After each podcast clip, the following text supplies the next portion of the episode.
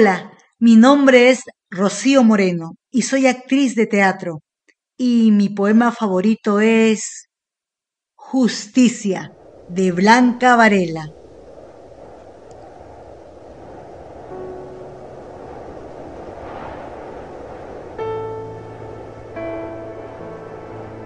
Vino el pájaro y devoró al gusano. Vino el hombre y devoró al pájaro. Vino el gusano y devoró al hombre.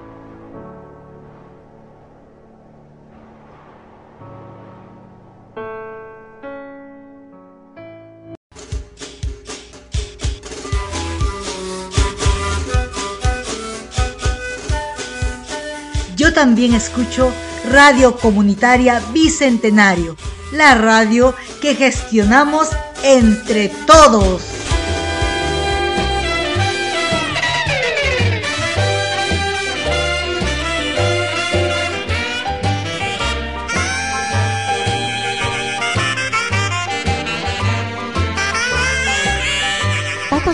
Producciones presenta Butaca Reservada. Muy buenos días, muy buenas tardes, muy buenas noches, amigos de Radio Comunitaria Bicentenario en su programa Butaca Reservada. Nos encontramos en el Cadillal, es un anexo de en la región eh, Tucumán, en la Argentina. Sí, estamos en estos momentos en la Argentina, en el Festival Armando Díaz, en la décimo primera versión del Festival Armando Díaz en Argentina. Y estamos con dos amigos. Las damas primero, una amiga, una actriz, una titiritera de em, Venezuela y también un titiritero de Córdoba, Argentina. Empecemos para que ella se presente, este, con- que nos cuente eh, qué es lo que hace aquí, cómo está, etcétera. Buenas noches, buenos días, buenas tardes, Radio Escucha de la Radio Comunitaria Bicentenaria. Me llamo Estrella Malavé, soy de La Guaira, Venezuela.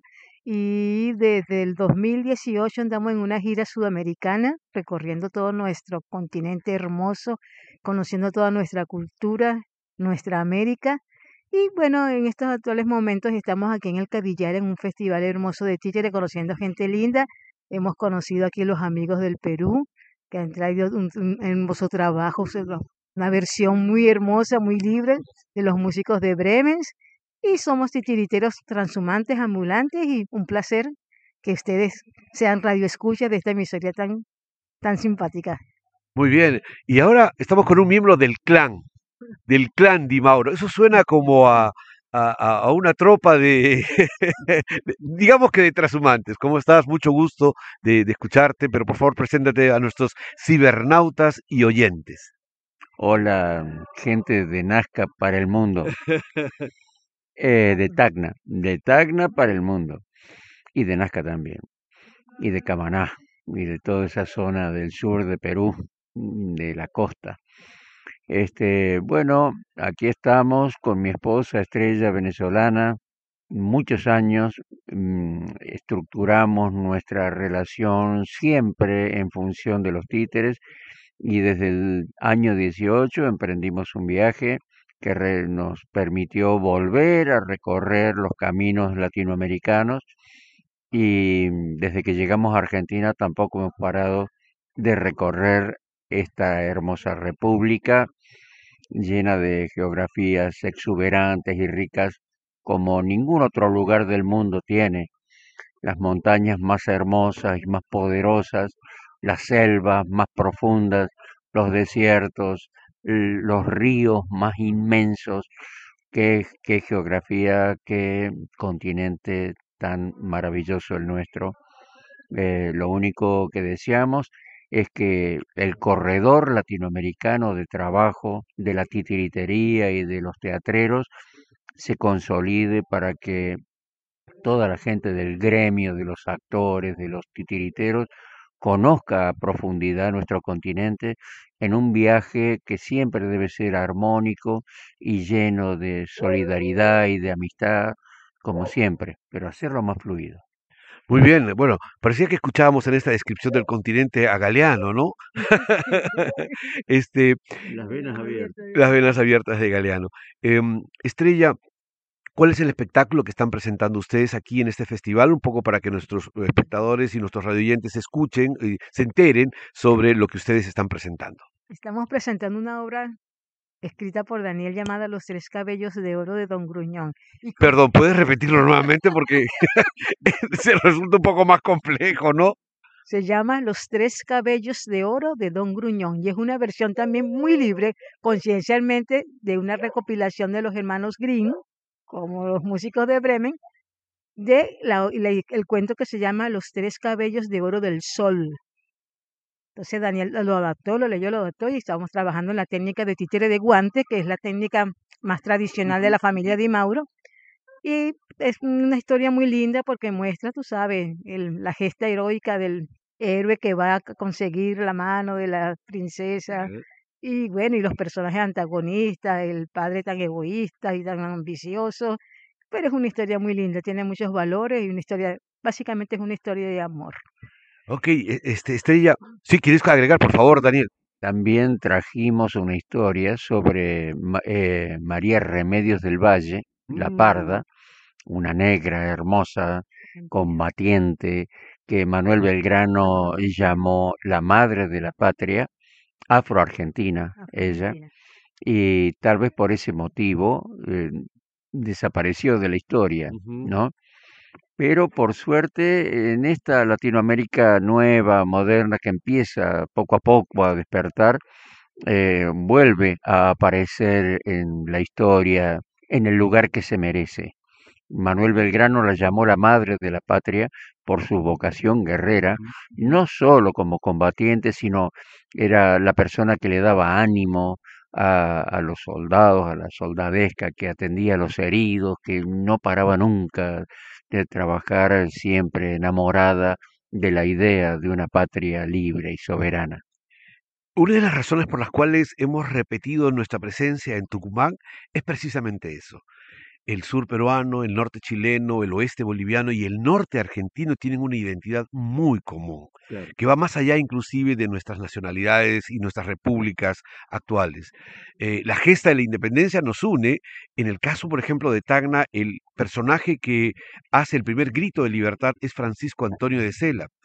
El 20 de junio de 1811 precisamente cuando Juan José Castelli, en Huaki, Bolivia, actual Bolivia, cerca de Desaguadero, lamentablemente es sorprendido por el general Goyeneche y este, rompe la tregua y lo ataca y él tiene que retroceder hasta Salta y Tucumán en estos viajes hemos hecho mucha investigación sobre ello y ahora que recuerdas a Belgrano, tiene que ver también con el segundo movimiento que ocurrió en Tacna con los hermanos Payardelli, porque eran agentes de Belgrano. Mira cómo nuestras historias están unidas y que sin embargo la historia nos la ha contado fragmentada. Pero bueno, empecemos por el inicio. Estrella, ¿qué pasó? ¿Qué pasó cuando fuiste niña o cuál fue la primer, el primer contacto que tuviste con el mundo del teatro o de los títeres? Pues te cuento que de niña no vi títeres nunca, porque no existía la cultura del títere en Venezuela prácticamente era muy poca. Eh, por, para dicha nuestra y por desgracia para los que se fueron en, en los años 70 con los movimientos militares en el Cono Sur, muchos argentinos, chilenos, uruguayos fueron subiendo y muchos llegaron a Venezuela y nos llegaron grandes titiriteros. Javier Villafañe, los Di Mauro y otro montón más ahorita que no, se me viene a la mente. Eso los, bolivianos, Luis Luxic y, Jaime González Portal. Toda esa gente fue y llegó y empezó el pues un resurgir muy importante y verse títere como una profesión, como un oficio, como una forma de trabajar, porque no un hobby o algo así, y de grande fue que vine viendo títeres por primera vez. Pero siempre sí estuve relacionada con la danza tradicional venezolana desde pequeña. Siempre hice danza y siempre me gustó la danza. Me, gusta mucho la danza peruana. He visto la danza de las tijeras, me gusta la, también la marinera, me gusta mucho.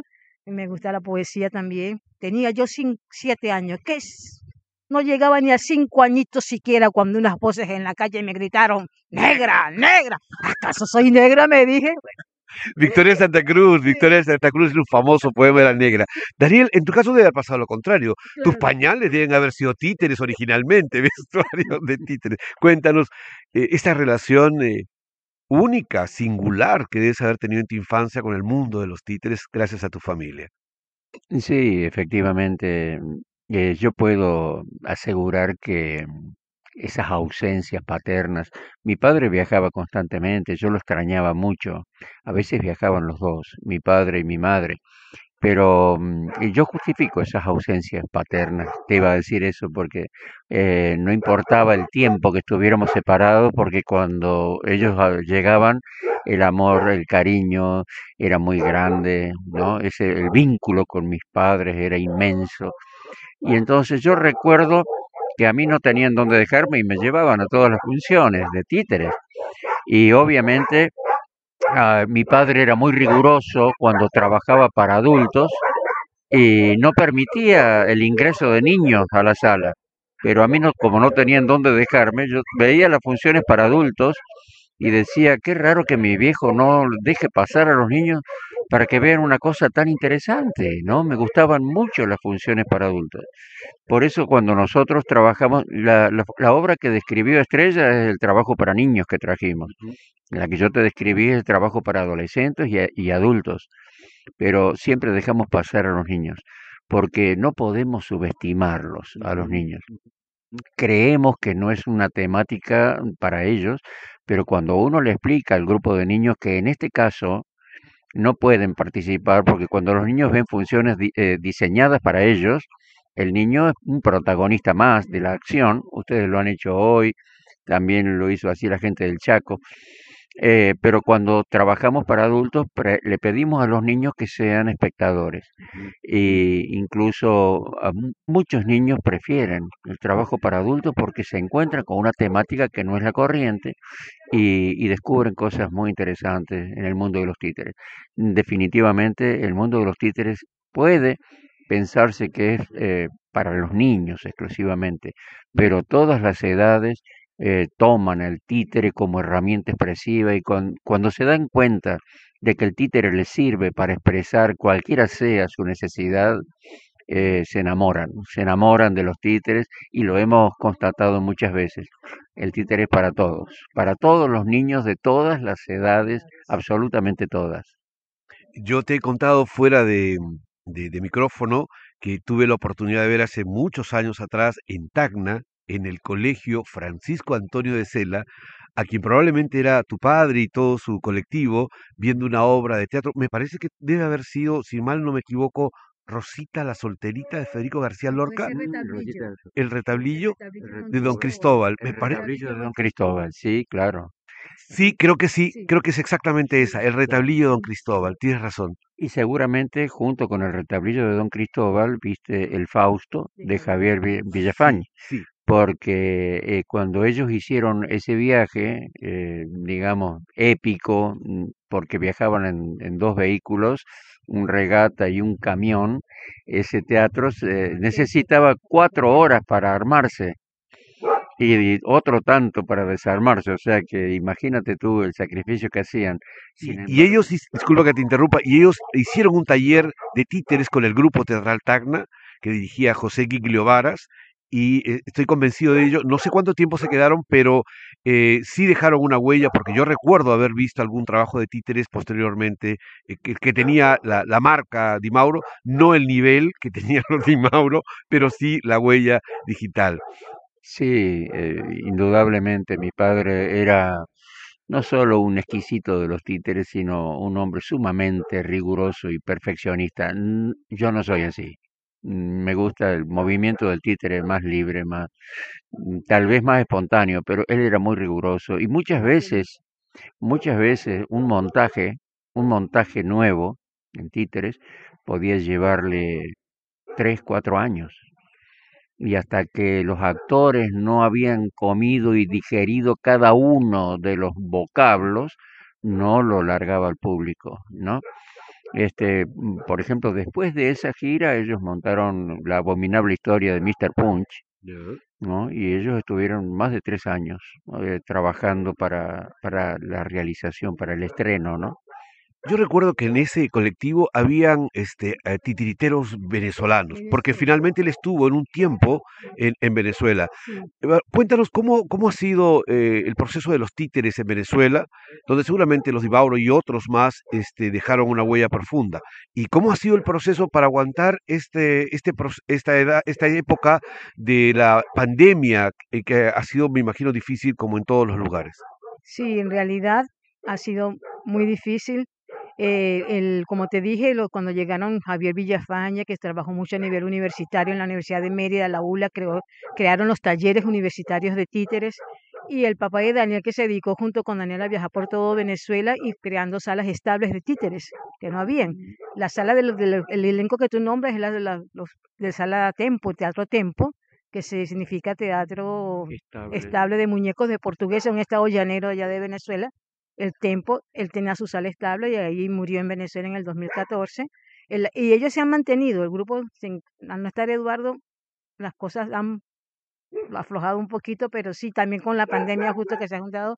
Pero yo creo que sí, hay, en Venezuela se ha desarrollado un movimiento de títere bien, bien interesante, trabajando ya distintas técnicas, no solamente hacen el guante, sino que trabajan la mesa, trabajan la marioneta, y el- es un nivel bastante, bastante aceptable, profesional del movimiento titiritero en Venezuela, que gracias también a todo esto que llegaron, impulsaron, se pudo, se pudo afianzar y desarrollar más el movimiento de los títeres. Y la gente que tú conociste, esos venezolanos eran Israel Morillo, Alexis eh, Liendo, Ale- eh, Alexis Liendo, Israel Morillo y Coromoto Solórzano. Morochos. Morochos, claro, claro, pero a los morochos le decimos acá en el sur, allá se dice negros. Y Negro. con mucho orgullo, ¿eh? Claro con mucho orgullo.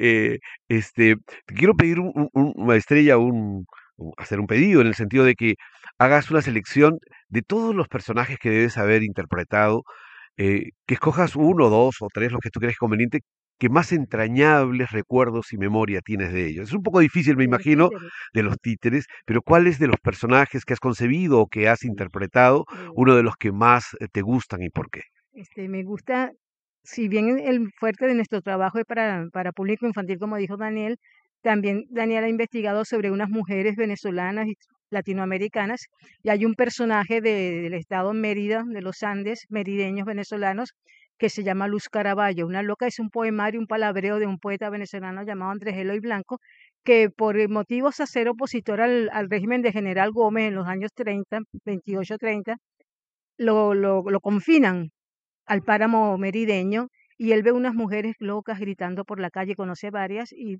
crea ese palabreo de la loca Luz Caraballo. Daniel, basándose en el poema, hace una obra y entonces ese personaje Luz Caraballo para mí ha sido muy determinante, es hermoso. ¿Por qué? ¿Qué tiene ese personaje que se comunica que ti- contigo, que conecta contigo? Ah, bueno. Sí, eh, bueno, es la, el desamparo de la mujer, la maternidad, de que sus hijos, la, lo- lo- los, las madres estamos, bueno, los padres también, no estamos preparados para que los hijos se mueran antes que nosotros. No es, no es, no es, eso No es lo natural. Y entonces eso de la, de la familia, el, el querer nuclear, mantener la familia, la ilusión de la familia, la- el alimento, todo ese, ese sufrimiento de ella ambientado en ese frío del de Mérida, caminando, buscando, porque ella se, por, por esas carencias, por, la, por las pérdidas de sus hijos, de su marido, ella se vuelve loca y Mm. queda vagando de Chachopo, Apartadero, caminas Luz Caraballo, con violeticas de mayo, con carneritos de enero, invierno del ventisquero farallón de los veranos, con fríos cordilleranos, con riscos y ajetreos, se te van poniendo feos los deditos de las manos. En tu caso, Daniel, me imagino que lo tuyo es más la dirección, la escritura, también la interpretación, pero de todos los trabajos que a lo largo de tu trayectoria como titiritero has tenido, ¿cuál crees que ha sido el que más eh, nivel de maduración lograste o cuál es el más entrañable? Porque también no necesariamente los que mayor eh, el logro estético tienen, no necesariamente coinciden con los que a uno le resultan eh, eh, cariñosos, únicos e irrepetibles. Sí, uno, sí, como tú dices, me interesa mucho el mundo de la escritura, de los títeres. Siempre me gustó escribir desde niño y disfruto mucho escribiendo y poniendo a la gente a escribir en los talleres. Me encanta. Acá hicimos un taller y los chicos escribieron dos obras que después te las cuento, Dale. estupendas, estupendas. Y todo en una tarde. Ahora, eh, yo me enamoré de un personaje, personaje impresionante desde todos los ángulos que se lo pueda ver, que es el tirano Aguirre, Lope de Aguirre. Ajá. Y escribí una pieza para títeres que se, se montó en Guanare, no por el Teatro Tempo, sino por el Teatro Estable de, de Actores de Guanare, y esa obra obtuvo cinco premios nacionales Wow. en el año 2013 sobre el mejor trabajo del 2012 y entre ellos estuvo el Premio Nacional de Dramaturgia eh, por esa obra, ¿no? La obra este que cuenta un poco, eh, digamos, la pasión de un hombre irrefrenable que la historia, como a muchos, eh, a muchos grandes personajes, los ha estigmatizado y lo- los ha desvirtuado en sus pasiones y los ha transformado. Como decía recién Estrella, Luz Caraballo es la loca. Ahora, ¿por qué se volvió loca? Eso no le importa a nadie, pero es la loca. Doña Bárbara es la mala, es la perversa. María Leonza es la bruja. Pero sin embargo, detrás de estas mujeres hay mujeres, hay heroínas extraordinarias. Y así Lope de, Lope de Aguirre, el tirano Aguirre, fue un combatiente por el... el- mira, eh, en, en la isla de Margarita, Lope de Aguirre le escribe una carta al rey Felipe II, maltratándolo y diciéndole que con todo el honor se declara rebelde al rey. Dicen que el rey se mordió la lengua y sangró cuando leyó las, las líneas de este hombre. Pero Simón Bolívar dice que esa carta del tirano Aguirre al rey español es la primera acta de independencia de nuestro continente. Entonces, eh, también la historia lo hace desaparecer a este personaje impresionante. Arrancó la expedición desde Perú, ¿no? Desde Perú fue que arrancó Claro, claro, desde Lima sale la expedición para encontrar el, Dorado. el dorado, Hay una, este, con hay una película de Herzog, Sí, el alemán. Pero la, pero la, la película de Herzog toma un, fa- un, un fragmento eh, demasiado breve y no hace un, digamos, un análisis ideológico de todo lo que estaba ocurriendo. en Y, y más es la presencia de, de Kinski, de Klaus Sí, Kinski, ¿no? Sí, sí, en ese momento a, a- a ese tirano Aguirre, eh, él- ese tirano Aguirre andaba buscando el dorado, pero en los escritos se sabe que, que, que Lope de Aguirre se burlaba, sabía perfectamente que era una excusa de los indígenas para liberarse del yugo español, que con la excusa de buscar el dorado aprovechaban la oportunidad para perderse en la selva y dejar a los españoles por ahí perdidos, ¿no? pero este, la historia es muy larga para contarla, pero yo traté de sintetizarla en tres momentos. Uno de esos momentos es en el Amazonas, otro en la isla de Margarita, la isla de Margarita cuando llega a hacer justicia con una tropa casi desmantelada ya que le decían los marañones, y la otra parte en Barquisimeto, cuando finalmente él toma en la fortaleza de los españoles en Barquisimeto, pero después es rodeado por los ejércitos y él termina muriendo, ¿no? Eh, ahora, ese, ese es el personaje que de alguna manera más me, me ha tocado más profundamente, sí, sí, yo- porque fue un proceso largo en el cual uno, claro, con el tiempo se va enamorando Sí. de estos seres, ¿no? Extraordinarios. Nosotros en Desierto Picante alguna vez hicimos mm, eh, una obra que se Alicia en el País de las Maravillas, pero en nuestra propia versión, absolutamente libre, y construimos un títere de tres metros y medio, que se manejaban con tres este, actores. Por supuesto, nosotros no somos titiriteros ni nada por era una simple aventura, un riesgo en exceso. Eh, pero ahí aprendí que los seres humanos tenemos a veces una fascinación por los objetos.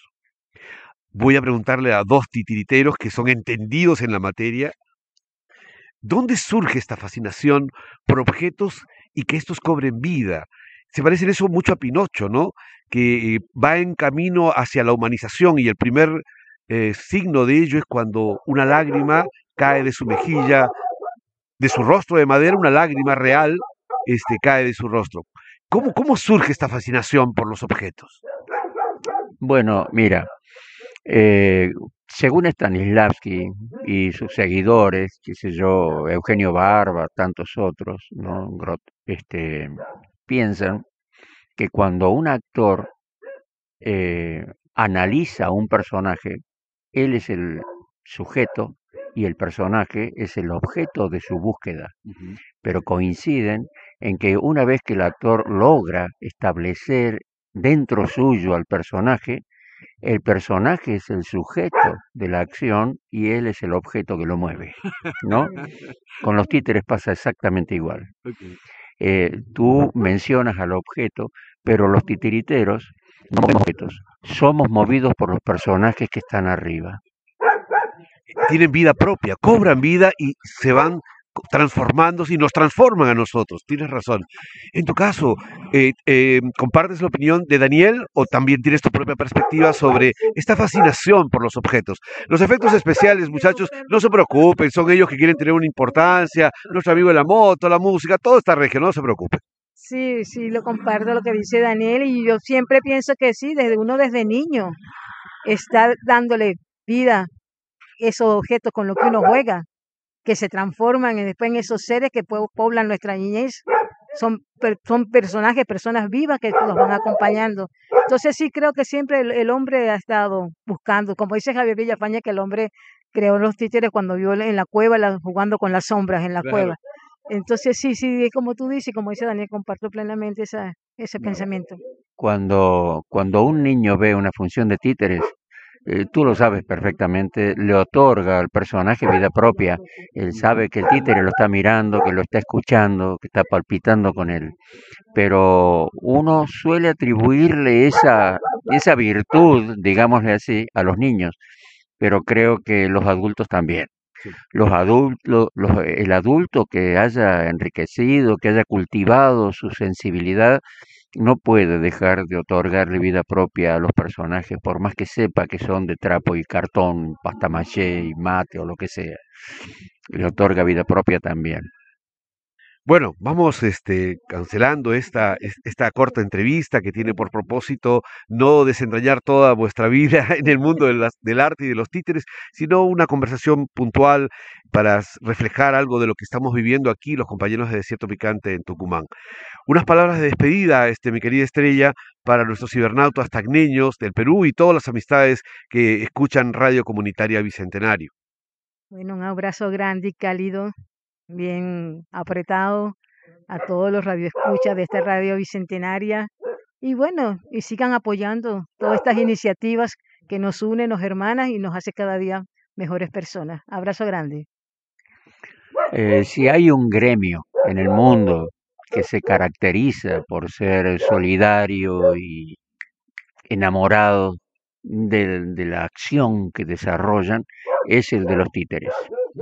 Eh, no puedo eh, exagerar si te digo que por nuestra casa y nuestro teatro allá en Venezuela pasaron más de 300 titiriteros que iban para México, que venían de España, que se iban a Colombia, los, los Aramayo, los Cusicusi, claro, los Tarbol, tanta gente que uno ha atendido y ha orientado en la, medida que ha podido, este, y también a la inversa, tantas veces que hemos recorrido Latinoamérica y siempre ha sido gracias a los, a los amigos titiriteros, que más que amigos y, más que colegas son hermanos, y este, eso es lo hermoso del oficio del titiritero, que nuestro punto de partida es la solidaridad, el apoyarnos para un titiritero no hay nada mejor que, que otro buen titiritero. Y cuando vemos que un titiritero necesita una ayuda, eh, surge desinteresadamente la necesidad de apoyarlo en el plano que sea, en la medida que podamos, lógicamente. Bueno, Estrella, Daniel, ha sido un honor tenerlos aquí en Radio Comunitaria Bicentenario, la radio que gestionamos entre todos. Muchísimas gracias. Muy buenas tardes, buenos días, buenas madrugadas, amigos de Radio Comunitaria y de Butaca Reservada. Vamos al palco. No, a la platea. está ocupada. Y en galería no hay lugar. Mira, allí, adelante, sí. Para ti, sí hay una butaca reservada, reservada.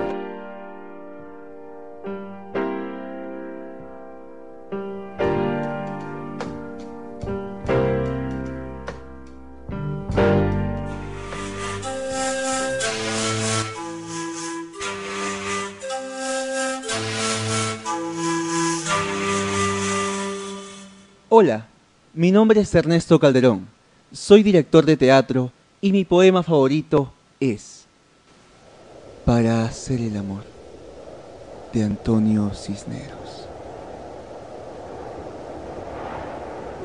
Para hacer el amor debe evitarse un sol muy fuerte sobre los ojos de la muchacha. Tampoco es buena la sombra si el lomo del amante se achicharra para hacer el amor.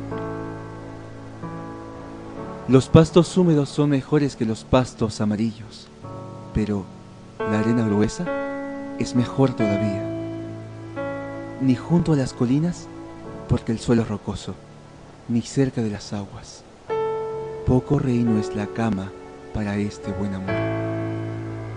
Limpios los cuerpos, han de ser como una gran pradera, que ningún valle o monte quede oculto, y los amantes podrán holgarse en todos sus caminos. La oscuridad no guarda el buen amor. El cielo debe ser azul y amable, limpio y redondo, como un techo. Y entonces la muchacha no verá el dedo de Dios.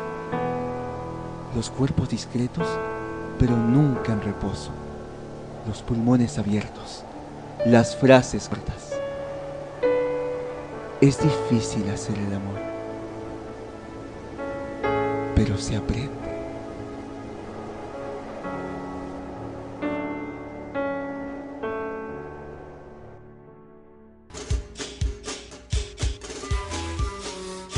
Yo también escucho Radio Comunitaria Bicentenario, la radio que gestionamos entre todos.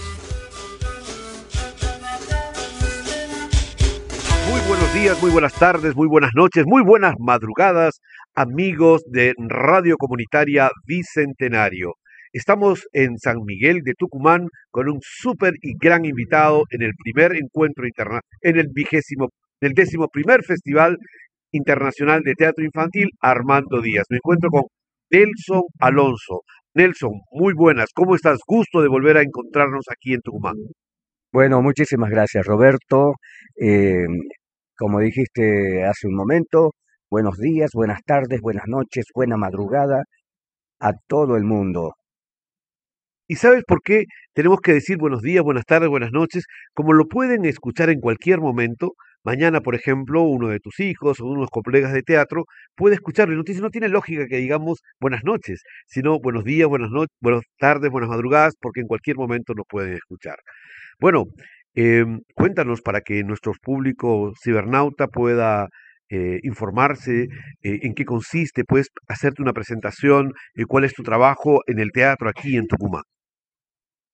Bueno, eh, Roberto querido, antes que nada te, te agradezco esta oportunidad, te agradezco el que estés aquí presente en San Miguel de Tucumán, Argentina, en el onceavo Festival Internacional para Niños Armando Díaz, en la cual compartimos eh, varios días de, obras de teatro, de, comidas, de, de opiniones, de intercambio cultural, que es lo más importante en estos momentos y en este festival y en todos los festivales, ¿no? Que es el intercambio de opiniones, el intercambio de, de culturas, el, el poder conversar y acercar opiniones acerca de la cultura de diversos eh, países.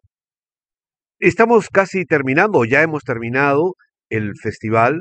Eh, tú que has estado en la mayoría de los espectáculos y además has sido protagonista de ellos porque muchas de las presentaciones del grupo El Circo has estado presente en ellas actuando. Además, cumplen 35 años, 35 años de labor ininterrumpida de actividad teatral en Tucumán.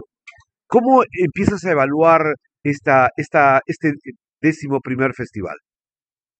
Bueno, mira, eh, te, te cuento que al comenzar el festival fue con una afluencia de público eh, no muy grande, pero en, el- en la segunda, en la segunda función que comenzaron a dar, eh, no- nos comenzamos a- a enterar de, de boca en boca y a través de la, de la propaganda reiterada, por lo cual terminamos con un público maravilloso, con, con los actores contentos por haber dado una función eh, llena de gente, eh, varias funciones, porque no fue una sola, sino fueron varias las funciones que se dieron a lo largo de estos días que, que recorrió el, el Festival Internacional para Niños y con un nivel realmente destacable, ¿no?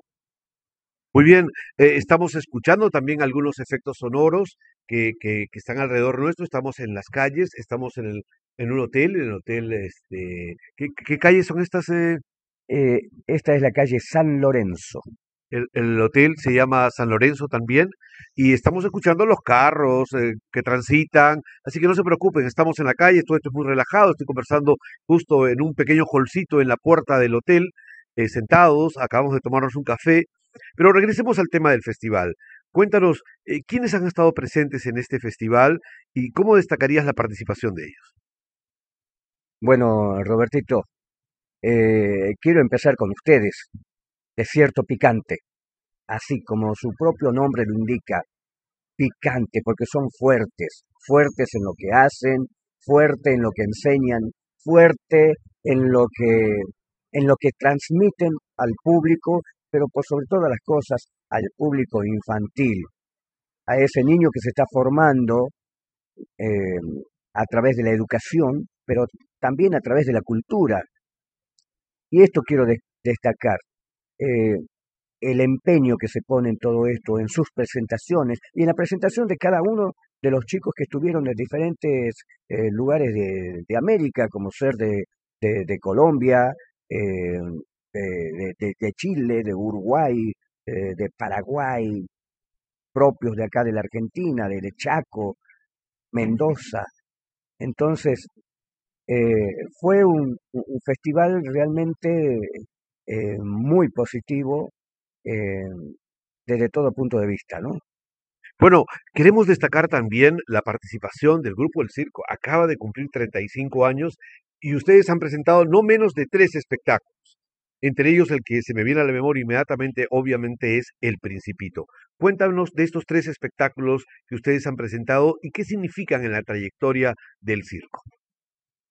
Bueno, este espectáculo eh, que es El Principito y Rosita, el segundo espectáculo eh, Aladín y la Lámpara Maravillosa, y el tercero que está dentro del grupo teatral del circo, que es El Avaro de Molière.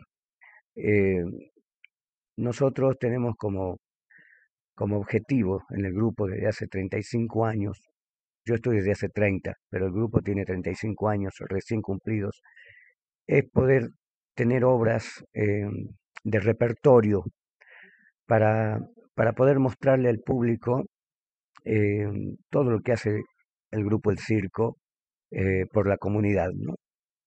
Muy bien, hemos estado eh, haciendo estos primeros comentarios sobre el, el circo. Sin embargo, tú también eres miembro del elenco estable de la provincia de Tucumán. Eh, ¿Qué están haciendo en el elenco estable? No hemos tenido la oportunidad en esta ocasión de, de poder ver algunos de los espectáculos que, dígase de paso, son espectaculares, son increíbles. Hemos visto cosas muy bellas a través del elenco estable a lo largo de los años que venimos a Tucumán. Pero, ¿qué planes tienen y qué cosas a futuro se van a presentar allí? Bueno, en estos momentos eh, estamos presentando a través del Teatro Estable de la provincia de Tucumán eh, una obra que se llama Mateo, una obra de Armando Discepolo, un grotesco criollo. Es más, fue el primer grotesco criollo que se realizó acá en la Argentina en el año 1923 y que se trata sobre la, industrialización, los efectos negativos y positivos que causa la industrialización eh, a través del tiempo.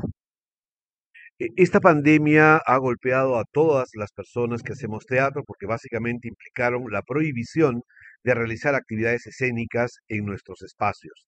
Afortunadamente parece que estamos viendo ya los coletazos finales de esta tragedia global eh, y sin embargo también somos conscientes que ya no existen las mismas circunstancias y condiciones del pasado, que estamos frente a un nuevo umbral para la sociedad global, para la sociedad mundial.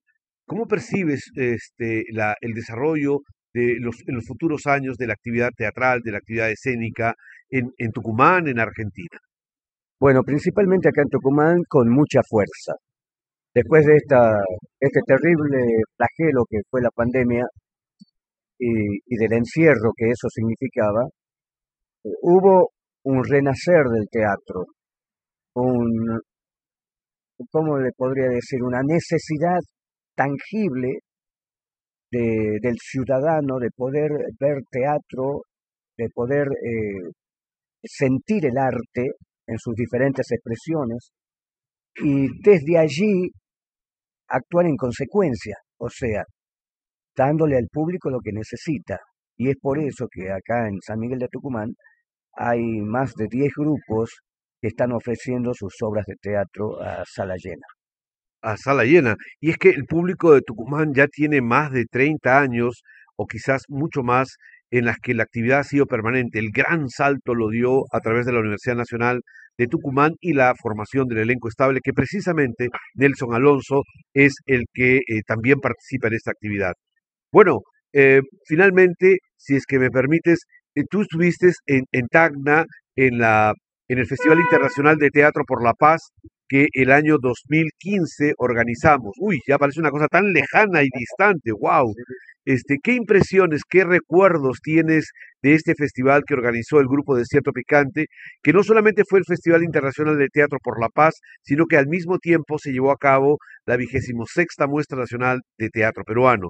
En esa panorámica sobre el teatro peruano que tuvieron en esa fotografía que tuvieron en aquella oportunidad, ¿qué cosas se te viene a la memoria? ¿Qué se te quedó eh, prendido en, el, en la retina de tus ojos? Bueno, antes que nada, el, quiero decirles que el calor de la gente, el color, el calor y todo lo que significa eh, su ciudadanía eh, fue realmente impactante. En cuanto al festival en sí, eh, fue una muestra impecable, como así también fue impecable la, la organización de, de, tamaño evento, que como bien acabas de decir Roberto, fueron dos festivales en uno.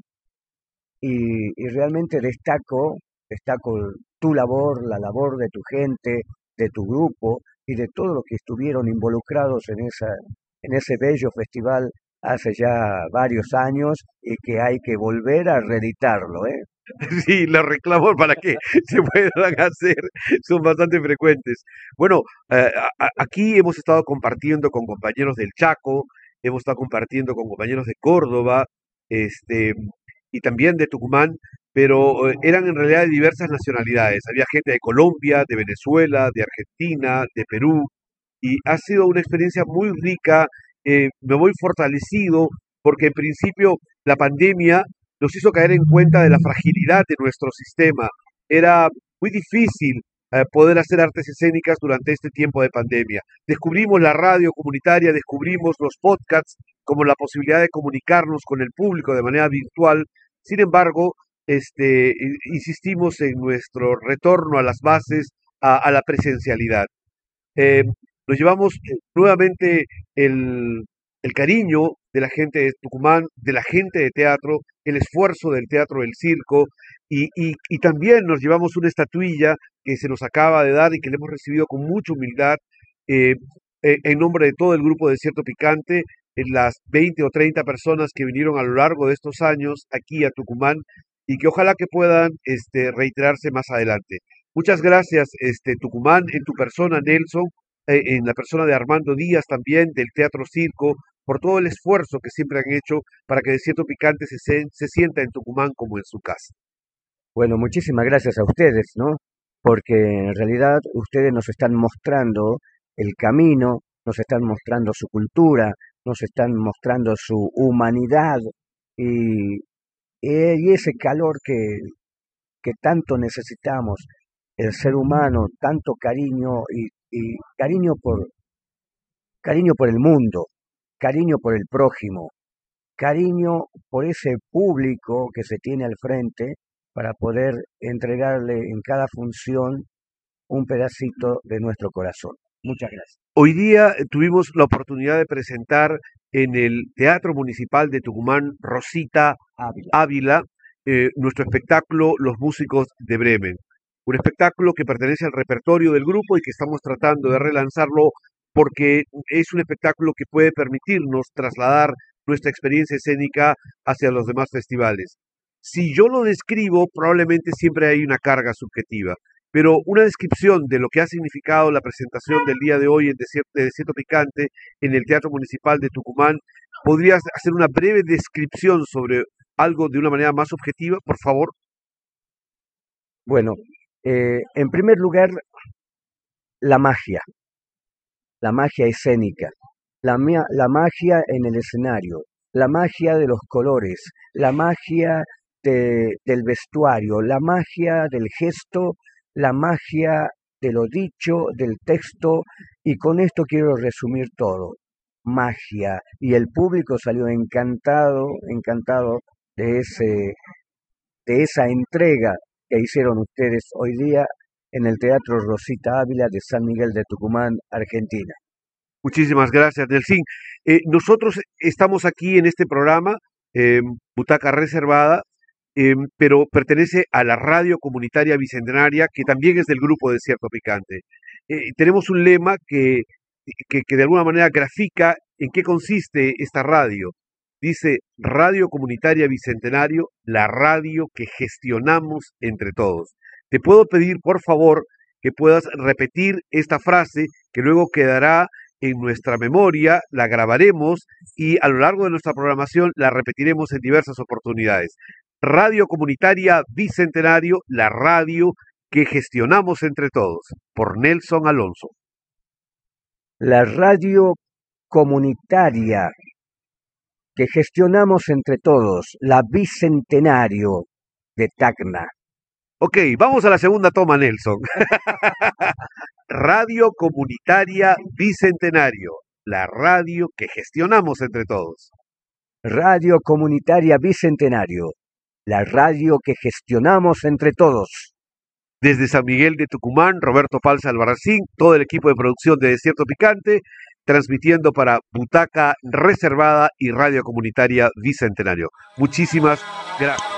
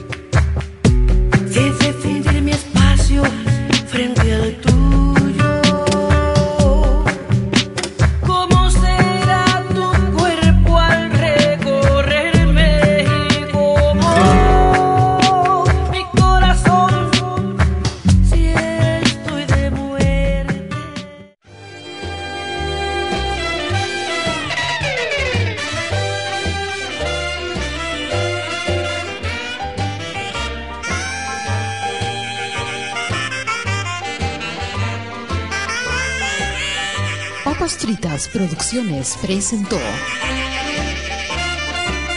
Butaca Reservada.